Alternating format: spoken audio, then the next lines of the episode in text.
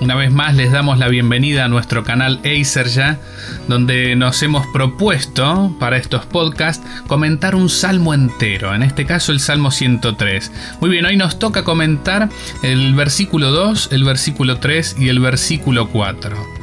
El versículo 2 dice, bendice al Señor alma mía, y nunca olvides sus beneficios.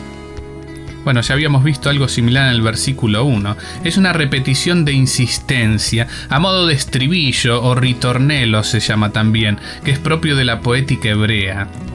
Del mismo modo que Dios no olvida a los pobres ni su clamor, que lo vemos en el Salmo 9, del mismo modo que Dios jamás olvidará a uno de sus hijos e hijas, que lo vemos en Isaías en el capítulo 49, así también recuerda el Salmo, no olvidar siempre hacer memoria agradecida de los beneficios de Dios. El Dios de la Biblia es un Dios de la memoria.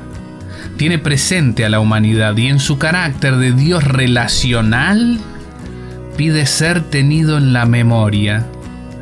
Jesús, el Dios Hijo, reclama esto a sus discípulos en la última cena cuando les dijo, hagan esto en memoria mía. Memoria mía. Y ese esto no es solo el ritual de la Eucaristía, ¿eh?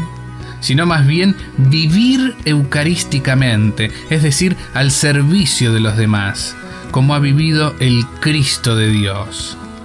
Lo único que Dios olvida, ¿sabes qué es? Escucha bien, ¿eh? lo único que Dios olvida, según el oráculo que está en, el libro del profeta Isaías, te lo voy a dejar para que veas que no, no es un invento. ¿eh? Isaías 43, 25, lo único que Dios olvida son los pecados. Esa misma idea aparece en el Salmo 103. En el versículo 3 dice, Él perdona todas tus culpas y cura todas tus dolencias.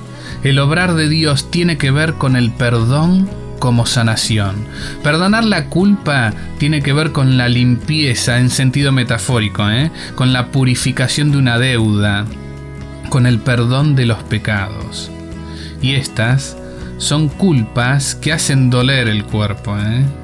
Por eso el salmista une perdón y sanación, porque la culpa no queda en un plano intelectual, sino que atraviesa toda la carne humana.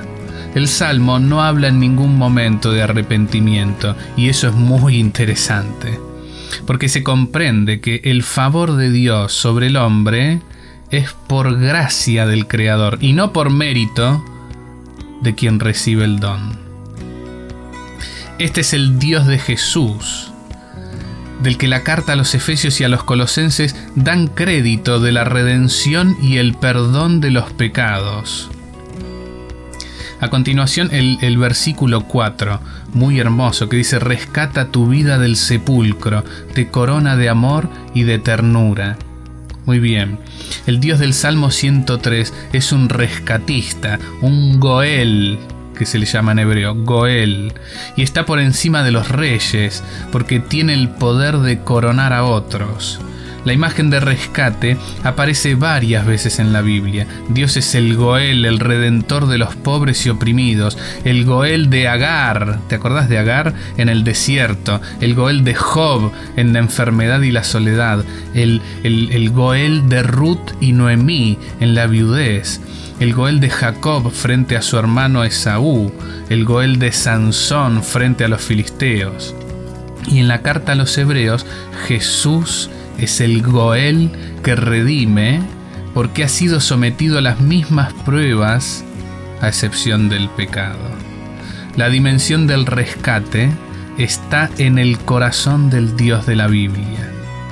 Muy bien, hemos hecho eh, eh, hemos comentado estos versículos Esperamos que te hayan servido y, te encontraremos, si Dios quiere y vos querés, en nuestro próximo podcast, donde otra vez vamos a seguir comentando el Salmo 103. Si te gusta esto que hacemos en este canal, por favor suscríbete y, y danos una mano. Dalo a conocer a otros amigos. Hasta la próxima.